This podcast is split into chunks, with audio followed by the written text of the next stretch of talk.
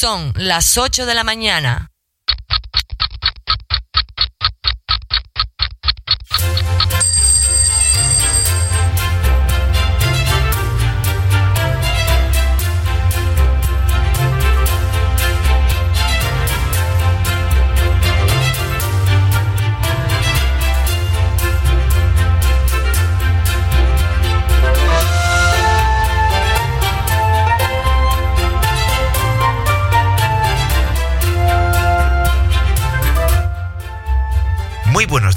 Amigos, son las 8 en punto de la mañana y hoy la verdad es que estamos amaneciendo con un día bastante nublado aquí en el exterior de nuestros estudios en la Comunidad de Madrid. 9 grados en estos momentos en Collado Villalba, desde donde emitimos. En fin, parece que ya estamos en lo que podría ser un día plenamente otoñal. Espero que hayas despertado con muy buen ánimo y con muchas ganas de comenzar esta nueva semana. Por nuestra parte, desde luego, que no quede, porque hoy te ofrecemos un menú muy completo con noticias positivas, con temas de desarrollo personal y con los mejores viajes.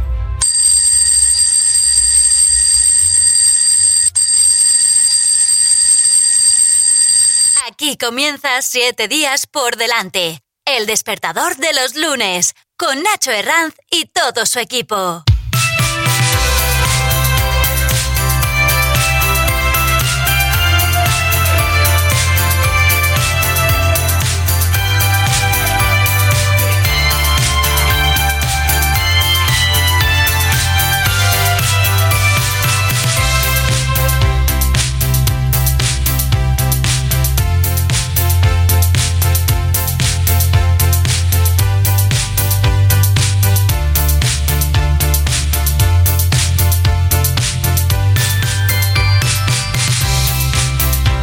Y bueno, pues la verdad es que hoy estrenamos semana con un programa bastante completo porque nos vamos a ir de viaje hasta uno de los pueblos más bonitos de España. Hoy nos vamos a ir nada más y nada menos que hasta la Alberca, que se encuentra en la provincia de Salamanca.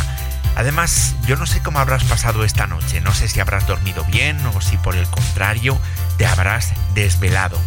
Pues nosotros te vamos a dar consejos para que a partir de ahora duermas muy bien y también vamos a darte consejos para recuperarte después de una noche sin dormir. Y por supuesto, te vamos a contar las noticias más positivas de la semana y la información del tiempo que te contamos, que te ofrecemos ahora mismo.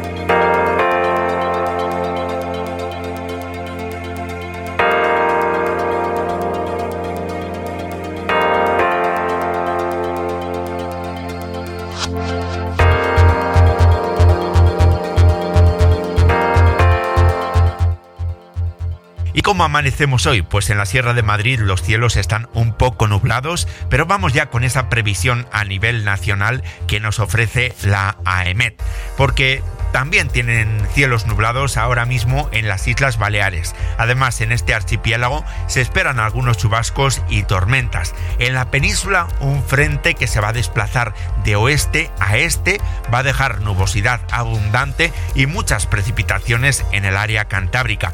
Estas precipitaciones podrían extenderse de forma más débil y dispersa a la meseta norte, al oeste de la meseta sur y del sistema central, al Alto Ebro, al norte del sistema ibérico y al Pirineo occidental. En el extremo sur y en el sureste de la península se darán algunos intervalos de nubes. Al final del día un nuevo frente volverá a dejar algunas lluvias en Galicia, en las Islas Canarias intervalos de nubes medias y altas en las islas de mayor relieve.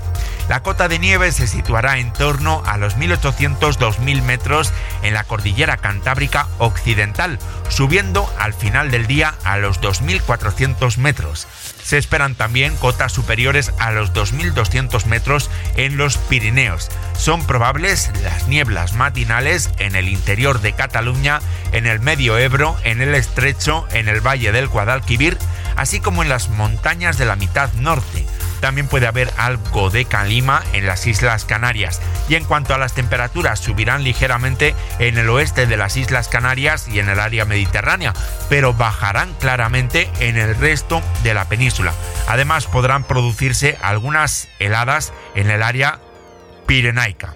Y en estos momentos la temperatura más baja de toda España se está registrando en Molina de Aragón y en Teruel, donde apenas alcanzan 5 graditos.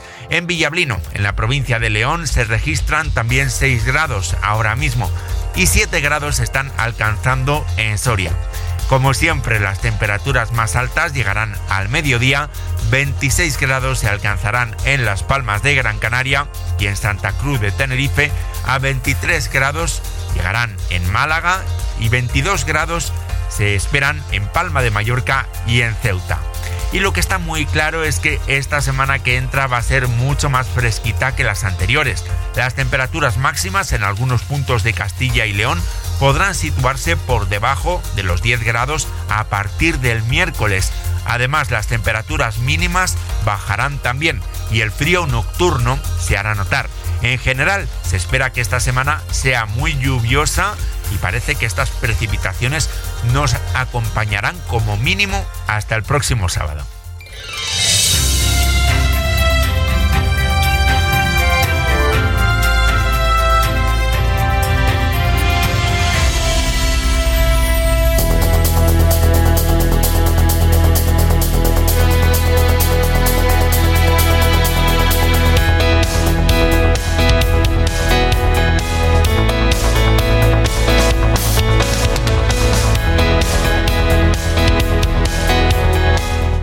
Pues pasan unos minutos desde las 8 de la mañana y ya es momento de que te pongas en marcha, especialmente si te encuentras en el paro, si estás desempleado, porque en ese caso puede ser que gracias a 7 días por delante puedas conseguir una oportunidad.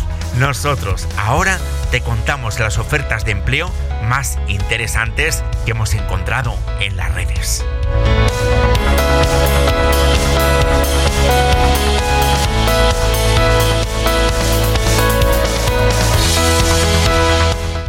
En la Universidad Complutense de Madrid están buscando auxiliares administrativos y de bibliotecas. Y estas convocatorias de empleo las podemos encontrar en el Boletín Oficial del Estado, tanto en la escala de auxiliar administrativo como en la de auxiliar de biblioteca se buscan 27 plazas en la escala de auxiliar administrativo de la Universidad Complutense de Madrid y cuatro de estas plazas quedarán reservadas a personas que tengan un grado de discapacidad igual o superior al 33%.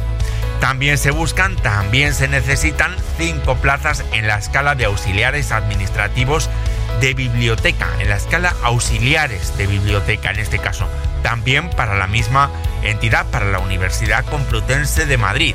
En ambas convocatorias se requiere el título de graduado en educación secundaria obligatoria o equivalente, así como superar un proceso selectivo formado por una fase de oposición.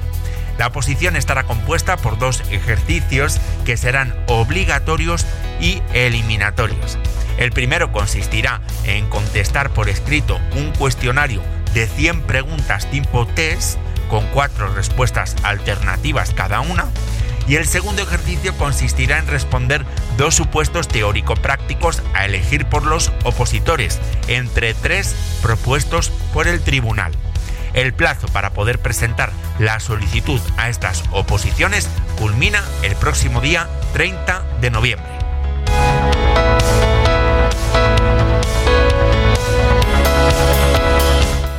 Y de Madrid nos vamos ahora hasta Guadalajara porque hasta el día 21 de noviembre queda abierto el plazo para optar a las bolsas de empleo de Cabanillas del Campo para enfermeros y terapeutas ocupacionales con el fin de cubrir las vacantes que se puedan producir en el centro de día para mayores de este municipio.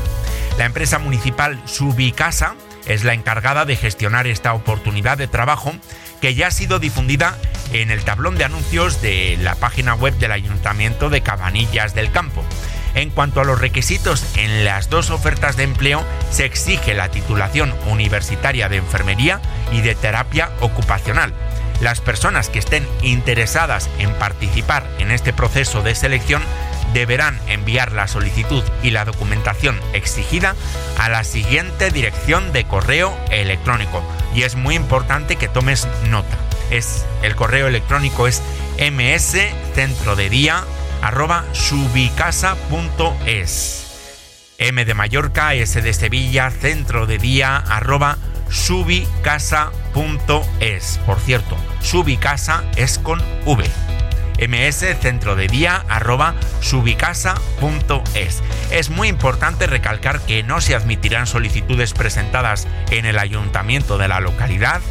El proceso de selección de estas bolsas de empleo constará de dos fases. En la primera se llevará a cabo la baremación de la vida laboral y la formación académica acreditada en relación a la categoría ofertada, teniendo muy en cuenta el trabajo desarrollado en el sector sociosanitario. La segunda consistirá en una prueba tipo test para valorar los conocimientos de las personas que se hayan inscrito en esta oportunidad de empleo público.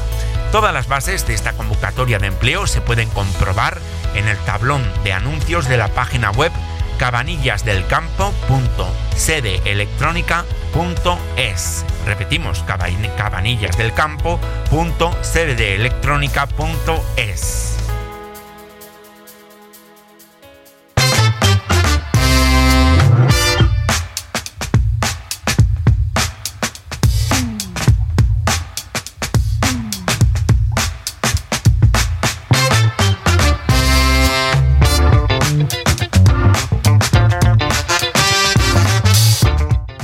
Y te recuerdo que estás escuchando tu podcast magazine favorito. Estás escuchando 7 días por delante. Te recuerdo también que tenemos una página web que te invitamos a descubrir y a visitar.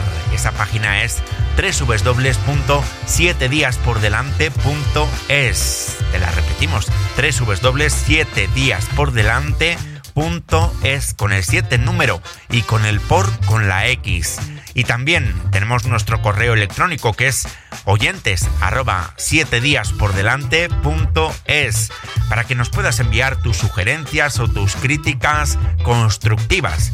Y en unos minutos te daremos algunos consejos para poder conciliar mejor el sueño y haremos una pequeña escapada de fin de semana a la localidad de La Alberca, en Salamanca, uno de los pueblos más bonitos de España.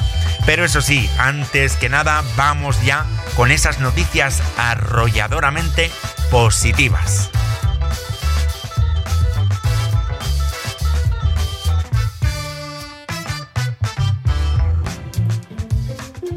Noticias en positivo.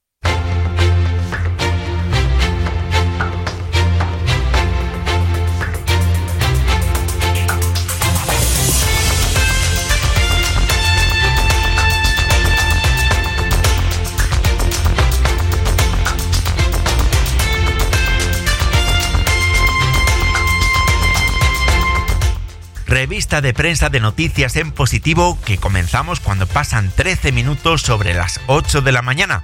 Comenzamos en este caso en la web del Diario de León, porque aquí nos informan que la ONU dice basta al lavado verde de las grandes corporaciones. Además, los expertos de la cumbre del clima exigen que las retribuciones de sus ejecutivos estén vinculadas también a las de su acción climática.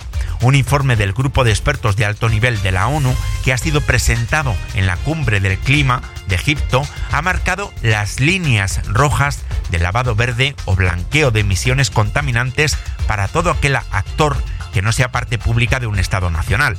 Esto incluye a las empresas, instituciones financieras o ciudades. Este informe está cuestionando en este momento la forma en que ahora se aseguran que emiten cero emisiones netas de efectos de gases de efecto invernadero. Eso sí, hay que recalcar que este informe hace una serie de recomendaciones que no son vinculantes ni obligatorias, serían más bien unas recomendaciones de carácter ético y difíciles de comprobar para intentar alcanzar el límite de calentamiento global de 1,5 grados. Así, entre las soluciones, entre las solicitudes que se hacen en este informe y que están encaminadas a reducir inmediatamente las emisiones absolutas en toda su cadena de valor, se encuentran las siguientes. Rendir cuentas anuales y detalladas de sus planes de transición para mostrar sus reducciones de emisiones. Examinar estos compromisos de emisiones cero antes de que los bancos de inversión realicen operaciones financieras y verificar por parte de un experto independiente el progreso de la transición para evitar el, el falseamiento y la manipulación en la contabilidad climática. Además, estos informes tienen que estar homologados con los de sus competidores. Estas empresas tampoco podrán declararse como de emisiones cero mientras están invirtiendo en combustibles fósiles o practicando la deforestación y otras actividades perjudiciales y destructivas para el medio ambiente. Las empresas deberán también evitar comprar cuotas de emisiones y preferir la adquisición de las cuotas o créditos de alta calidad, pero solo para equilibrar las emisiones residuales. Estas compañías tampoco deberán ejercer presión sobre los gobiernos y autoridades para desvirtuar sus políticas climáticas, ya sea directamente o a través de lobbies. Además, las políticas de lobby, estrategias de negocio y gobernanza interna deben respetar siempre los compromisos climáticos adoptados con medidas como, por ejemplo, vincular la retribución de sus objetivos según los resultados obtenidos y verificados de su acción climática y establecer un marco obligatorio que regule la neutralidad de carbono para las grandes empresas e instituciones financieras, comenzando por los emisores empresariales más grandes.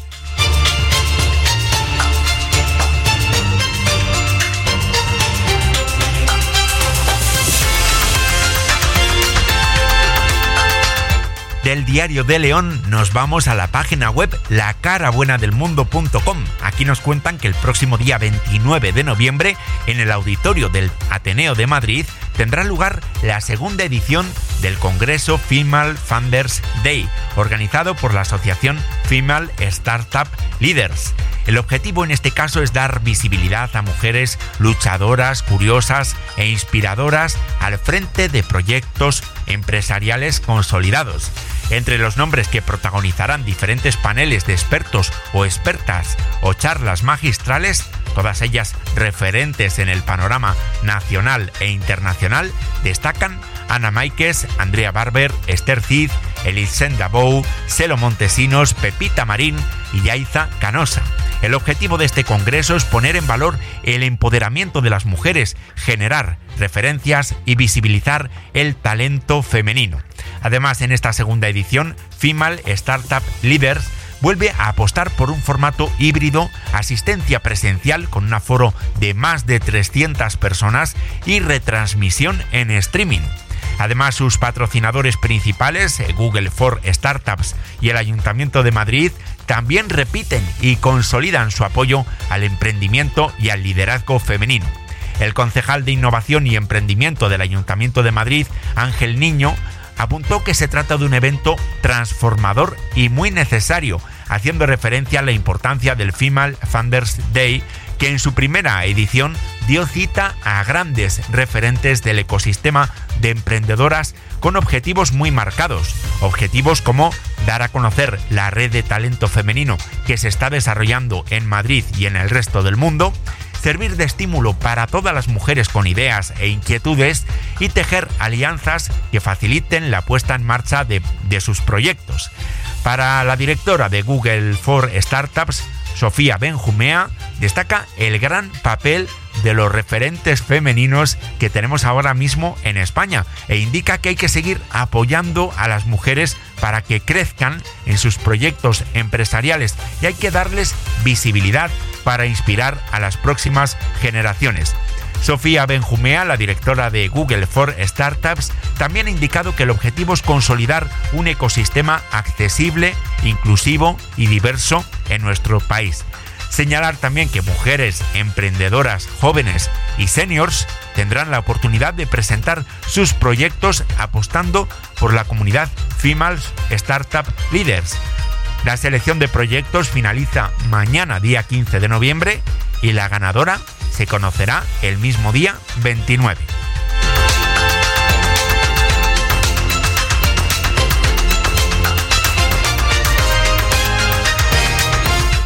Contándote buenas noticias aquí en 7 días por delante. Nos vamos ahora a la página web cuéntamealgobueno.com. Aquí nos informan de que una mayor ingesta de aceite de oliva disminuye el riesgo de enfermedad cardiovascular, diabetes y mortalidad prematura. Así lo concluye la mayor revisión sistemática realizada hasta la fecha de la evidencia epidemiológica, llevada a cabo por el Instituto de Salud Carlos III, la Universidad de Navarra, el Instituto de Salud Pública de Navarra, la Universidad Autónoma de Madrid y la Agencia Española de Seguridad Alimentaria, según precisó el Instituto de Salud Carlos III en un comunicado. En concreto, los expertos observaron una reducción relativa del riesgo del 16% en enfermedad cardiovascular, del 22% del riesgo de diabetes y del 11% en el riesgo de mortalidad por cada 25 gramos más al día de consumo de aceite de oliva. Este trabajo ha sido publicado en una revista científica de nutrición. Los investigadores analizaron un conjunto de estudios epidemiológicos prospectivos. Estos incluían en total 806.203 participantes en los que a lo largo del seguimiento se desarrollaron 49 49.223 casos de enfermedad cardiovascular. Asimismo, 680.239 participantes desarrollaron 13.000 389 casos eh, nuevos de diabetes de tipo 2 mientras eran observados y 733.420 participantes de los que 174.081 fallecieron. El estudio representa la valoración de mayor envergadura realizada hasta la fecha de los efectos del consumo de aceite de oliva sobre la salud Así lo defendió el coordinador de esta revisión, el investigador principal del consorcio Centro de Investigación Biomédica en Red, dependiente del Instituto de Salud Carlos III y catedrático de Medicina y Salud Pública de la Universidad de Navarra, Miguel Ángel Martínez. La segunda autora del trabajo, Carmen Sayón Orea, añadió que los expertos valoraron el efecto por cada 25 gramos más al día de consumo de aceite de oliva y consideraron solo los resultados que equiparaban a los participantes por edad y por una multitud de otros factores para verificar específicamente el efecto del aceite de oliva a igualdad de otros factores. Según los impulsores, esta revisión sistemática corrobora los importantes hallazgos del ensayo español de prevención con dieta mediterránea, en los que, en los que participaron más de 7.000 personas que fueron seguidas durante 5 años y que representa el mayor ensayo de nutrición realizado en Europa. Según sentenciaron, estos resultados permiten recomendar el consumo de aceite de oliva al estar basados en la mejor evidencia científica.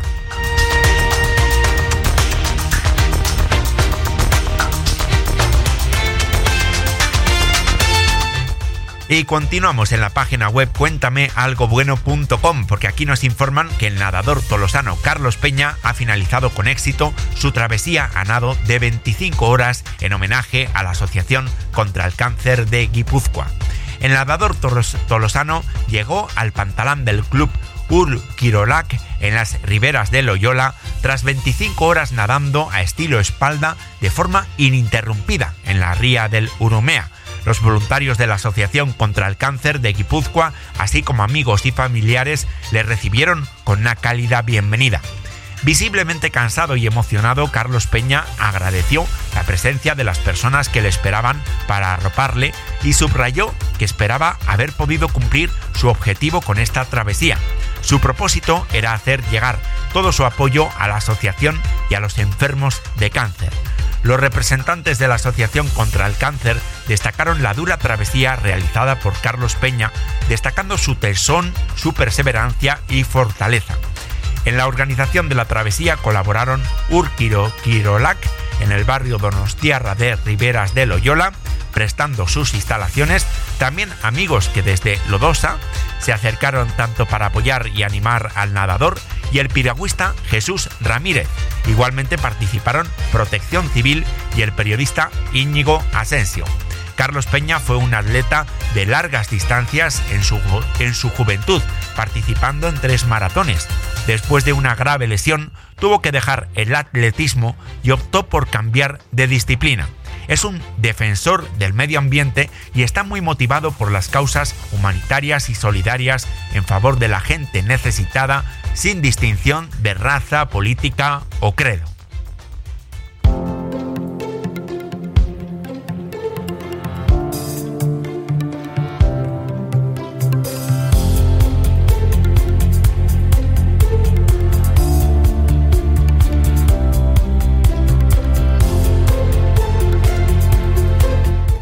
Llegando ya a las 8 y 25 minutos de esta mañana de lunes día 14 de noviembre, momento de actualizar y de abrir nuestra agenda de días mundiales. Hoy día 14 es el Día Mundial de la Diabetes. Parece que muchos no le dan la importancia que realmente tiene, pero hay que tener en cuenta que esta enfermedad causó 4 millones de muertes en el año 2017 y desde 1980 el número de personas con diabetes se ha cuadriplicado algunos de los síntomas de la enfermedad son sed excesiva, acudir con mucha frecuencia al baño a orinar, cansancio y pérdida rápida de peso. Mañana martes día 15 se calcula que la población mundial alcanzará los 8.000 millones de personas, sin duda todo un hito en el desarrollo humano. También celebraremos el Día Mundial sin Alcohol. Para el miércoles nos encontramos con el Día Internacional por la Tolerancia. La tolerancia es un derecho humano basado en el respeto a las opiniones, la cultura y las creencias de los otros, y este Día Internacional busca eliminar los prejuicios e intentar entender al otro, al que vemos como diferente.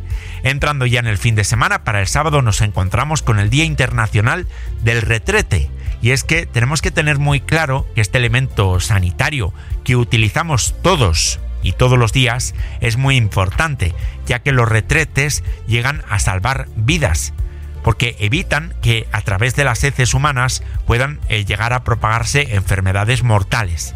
Aunque nos parezca mentira, en la actualidad más de un 60% de los habitantes de nuestro planeta no cuentan en sus viviendas con sistemas que eliminen los excrementos de forma segura.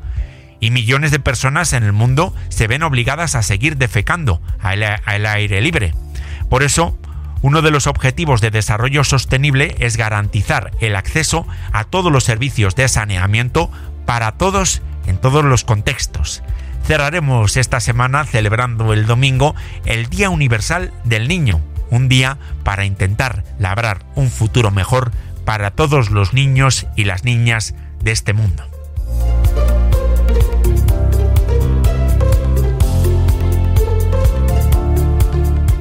Y vamos cerrando ya este bloque informativo aquí en 7 días por delante. Ya sabéis que la próxima cita con las urnas aquí en España será el próximo día 28 de mayo del 2023, del año que viene. Tendremos cita para elegir a nuestros alcaldes y presidentes de comunidades autónomas. En nuestra página web www.7diaspordelante.es hemos abierto una encuesta en la que todos podéis participar. Se trata de una encuesta que estará abierta hasta el mismo día 28 de mayo. La pregunta es la siguiente. ¿A qué partido votarás en las próximas elecciones municipales y autonómicas? Ahora mismo los resultados de la encuesta son los siguientes. Ganaría el Partido Popular con una aplastante mayoría, porque les votarían el 83% de nuestros lectores, de nuestros oyentes. Según esta encuesta, el 7% de los oyentes votarían a un partido independiente o municipalista y el PSOE se quedaría en tercera posición con tan solo el 5% de los votos. Le seguirían Ciudadanos, Más País y los partidos regionalistas que obtendrían un 1% de los votos. ¿Tu opinión está representada en esta encuesta? ¿Por qué no entras en nuestra página web y votas? www.7diaspordelante.es barra encuesta www.7diaspordelante.es barra encuesta. Ya sabéis, como siempre, con el 7 el número y con el por con la X. Y en unos minutos nos vamos de escapada de fin de semana, nos vamos a la alberca en Salamanca, pero antes, en cuestión de segundos, te ofrecemos unos consejos para conciliar bien el sueño.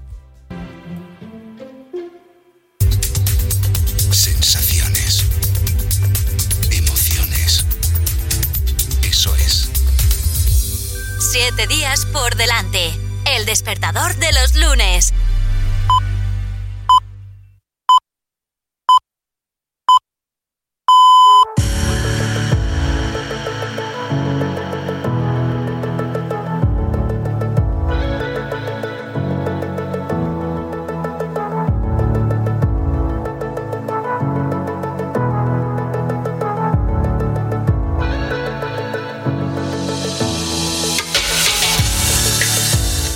Pues ya tenemos ahí esas señales de las ocho y media de la mañana. No sé qué estarás haciendo en este momento. Quizás estás en la ducha, te estás tomando ya tu cafecito, has salido ya a coger ese autobús o ese tren. ¿Cómo llevas esta mañana de, lunes? ¿Qué tal has dormido? ¿Has dormido como un lirón, como un ceporro, como un hipopótamo? Quizás has caído en los brazos de Morfeo o has pasado la noche en blanco y no has pegado ojo. Quizás has estado trabajando durante toda la noche y justo ahora te vas a meter en la cama. Si esta noche has dormido muy mal, no te preocupes, estamos contigo, no eres el único. Somos muchos los que tenemos dificultades para conciliar el sueño, especialmente en algunos momentos, cuando hay un cambio de estación o cuando cambian las horas de luz. Hace mucho tiempo que tuvimos que cambiar la hora, eso también afecta. Aunque es verdad que estos factores no afectan a todo el mundo por igual. Y también es verdad que a las personas a las que nos suele afectar, una vez que han pasado unas dos semanas, ya comenzamos a descansar con normalidad. Lo que sí que tenemos que hacer es relajarnos y evitar angustiarnos por esta situación. Porque está demostrado que tanto la ansiedad como el estrés repercuten de forma muy negativa a la hora de conciliar el sueño. Está claro que es muy beneficioso practicar meditación o hacer ejercicios de respiración. Eso siempre es útil para rebajar nuestros estados de ansiedad o de angustia cuando no podemos dormir. Tenemos que tener muy claro que por más que nos preocupemos por nuestros problemas, no los vamos a resolver. La solución a nuestros problemas cotidianos no la vamos a encontrar preocupándonos y dándole vueltas a la cabeza tenemos que tener muy claro que ningún problema es para siempre y que casi todo tiene solución. Una de las claves para poder dormir mejor se centra en apartarnos de todos aquellos dispositivos tecnológicos que podamos tener cercanos, teléfonos móviles, tablets, ordenadores, porque el uso de estos dispositivos por la noche provoca una estimulación del cerebro cambiando nuestros ciclos del sueño. Quizás en este caso lo más recomendable pues sería escuchar la radio o un podcast, algo que nos ayude a relajarnos.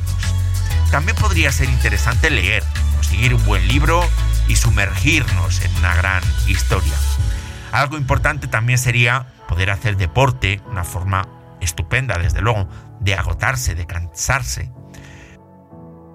También fundamental establecer horarios y rutinas prescindir de bebidas o refrescos con cafeína por la noche y, por supuesto, abstenernos de echarnos la siesta. En realidad, las claves para dormir mejor están al alcance de nuestra mano. Solo tenemos que poner un poquito de nuestra parte, cada uno de nosotros. Y si al final conseguimos un descanso apropiado, pues habrá merecido muchísimo la pena nuestro esfuerzo.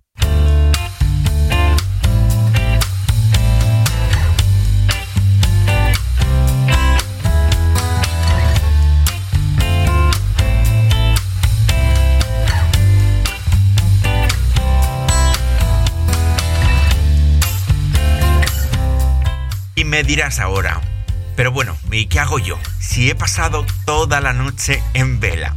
Pues está claro que en este caso un buen café es muy muy buena opción. Pero también cualquier otro estimulante líquido que sea muy rico en teína, por ejemplo, el té. Importante también hacer ejercicio, porque sí es verdad, el ejercicio cansa muchísimo, pero también actúa como estimulante, así que lo mejor será hacernos una sesión de gimnasia o una carrerita por la mañana, a ser posible bastante temprano, a estas horas, por ejemplo, o incluso un poquito antes. Y ojo, algo interesante también, nada más levantarte, dirígete a la ducha, pero no te duches solo con agua caliente, porque eso puede ser lo peor. Lo mejor es alternar agua fría y caliente, porque de esta manera estaremos mejorando la circulación y la oxigenación de los tejidos de nuestro cuerpo.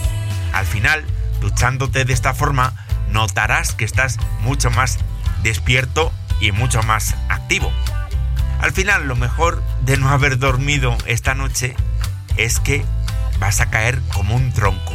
Te vas a meter en el sobre y te vas a comer las sábanas, la colcha, la almohada y mañana vas a despertar como nuevo.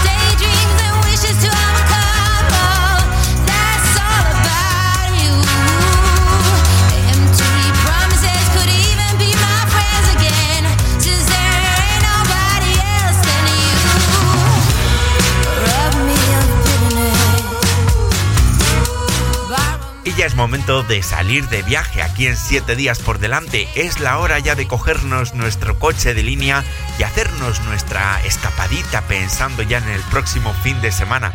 Hoy nos vamos a ir hasta Castilla y León, más concretamente a la provincia de Salamanca, para conocer el que es uno de los pueblos más bonitos de esta provincia y uno de los pueblos más bonitos de España. Estamos hablando de una localidad de unos 1150 habitantes. Nos estamos refiriendo a la alberca.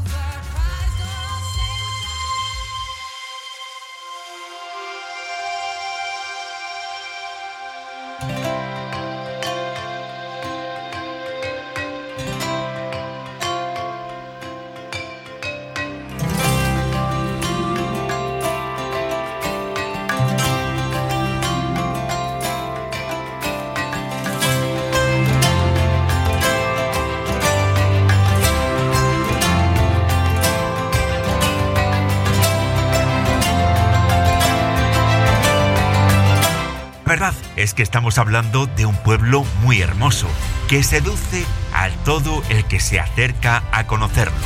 En la alberca no podemos buscar grandes catedrales o grandes palacios, porque no los vamos a encontrar. Por el contrario, sí que nos encontraremos un conglomerado de casas bonitas rodeado de un entorno natural único. Hermosos valles, altas cumbres, como la de la Peña de Francia, y frondosos bosques donde nos podremos topar con cabras montesas, corzos, jabalís, águilas reales y cigüeñas negras.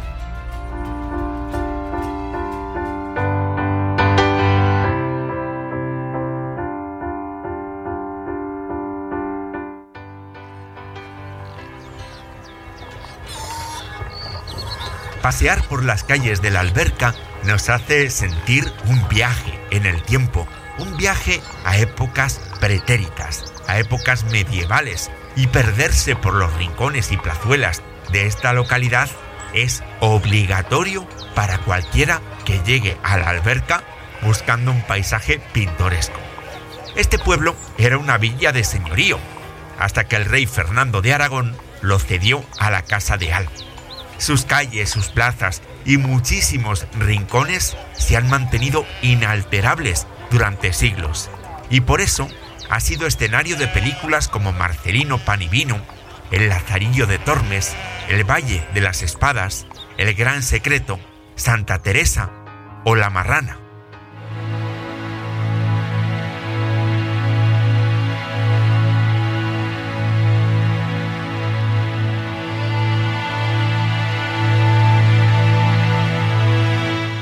La alberca es un lugar inspirador, pero en el sentido más amplio de la palabra.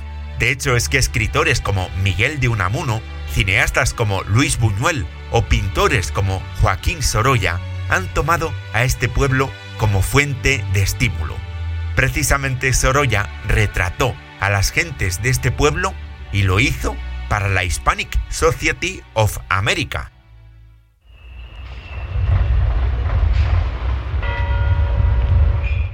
Cuando lleguemos a la alberca, tenemos que tener muy en cuenta que el tráfico rodado dentro de la villa está prohibido, pero nada más llegar hay un gran aparcamiento y un área para autocaravanas, además de la parada donde nos dejará nuestro autobús, nuestro coche de línea.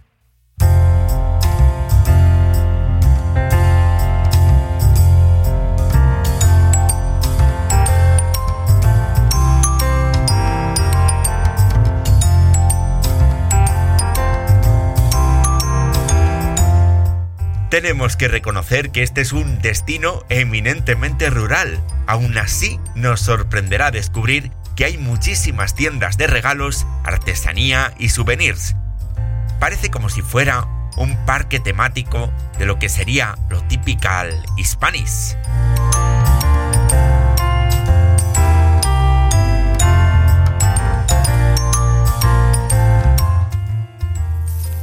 En la alberca toda la vida pasa por la Plaza Mayor. Es una de las más bonitas de la provincia de Salamanca y además tiene soportales. Aquí nos encontraremos con el ayuntamiento, en cuyos bajos se encuentra también la oficina de turismo. Tampoco nos podremos perder la Casa de los Duques de Alba, que en la actualidad se ha convertido en teatro municipal. Además, en el centro de la plaza, un precioso crucero que viene a ser como el punto de encuentro de todos los habitantes de esta villa.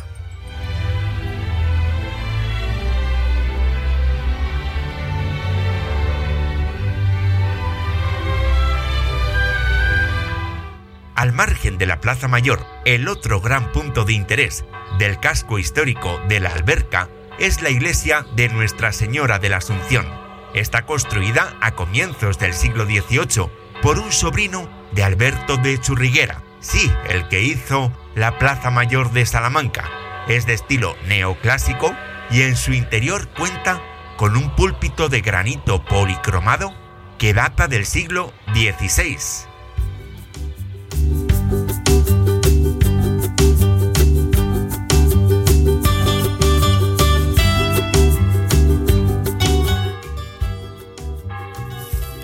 Pero más allá de edificios concretos, lo más importante que tiene la alberca es un casco urbano. Esas preciosas casas que parece que se juntan las unas con las otras, hechas con madera de castaño y piedra de granito. Además es que los habitantes de la alberca se esmeran todo el año para que las flores siempre estén presentes en los balcones.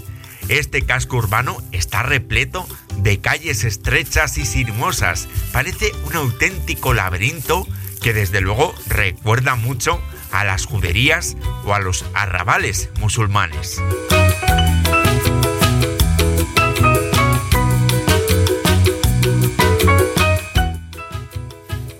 Y en este contexto, la principal calle del pueblo es la conocida como El Tablao, en ella nos podremos encontrar las habituales tiendas de souvenirs, pero también hay otros cuatro productos que destacan sobre el resto.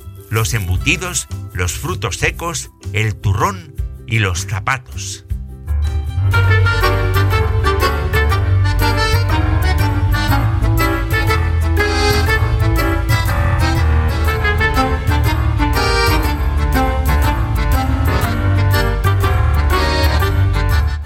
Y es que no cabe ninguna duda de que no podemos irnos de la alberca sin probar su jamón ibérico, su chorizo, su exquisito salchichón, sus morcillas, en fin, los mejores productos de la tradición chacinera.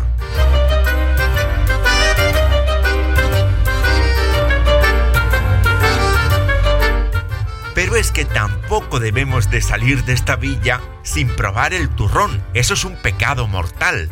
Turrón 100% artesano y natural, hecho con miel, azúcar, clara de huevo y almendras. Incluso tendremos la oportunidad de probar el turrón de jamón ibérico o el turrón de chocolate con boletus.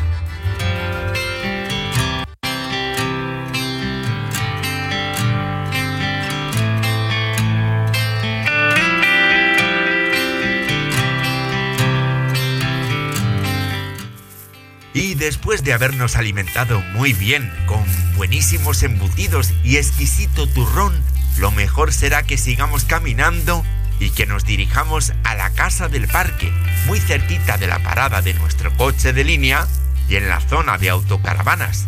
En este lugar nos encontraremos el centro de interpretación del Valle de las Batuecas. Aquí tendremos acceso a toda la información de este bellísimo entorno natural.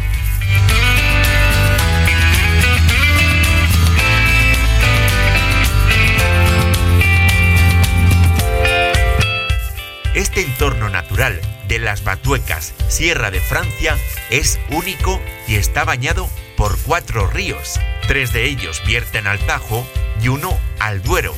Y como hemos dicho antes, aquí disfrutaremos de amplios valles, altas montañas y densos bosques.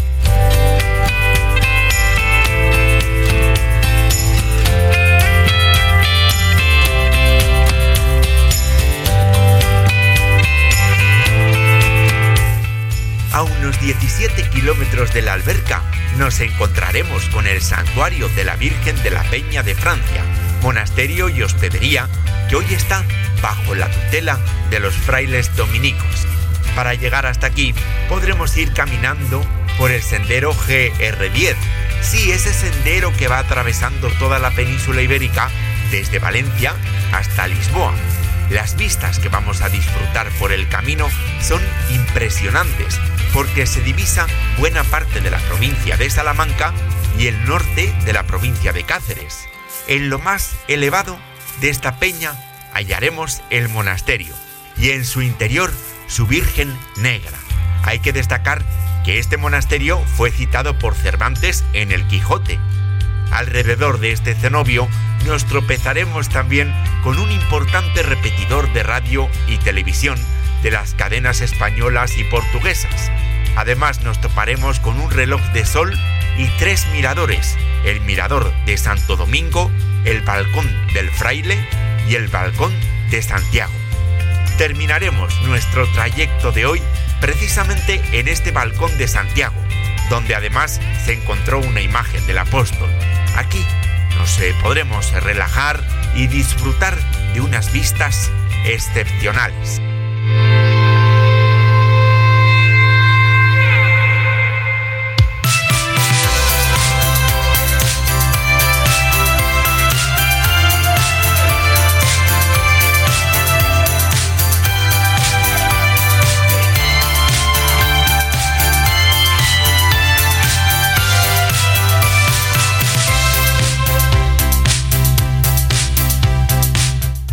llegado ya la hora de nuestra despedida.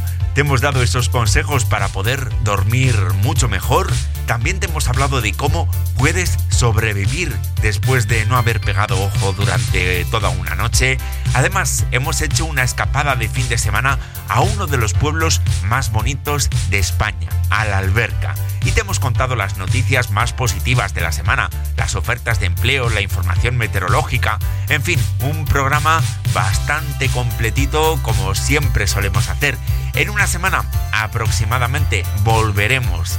Ya sabéis que tenéis nuestra página web que es www.7diaspordelante.es con el 7 número y con el por con la X. Y ya sabéis que también tenemos un correo electrónico que es oyentes arroba 7 días por delante punto es. Y como siempre te digo, nunca dejes de soñar, nunca dejes de trabajar por tus sueños, nunca dejes de escuchar la radio, de escuchar podcast.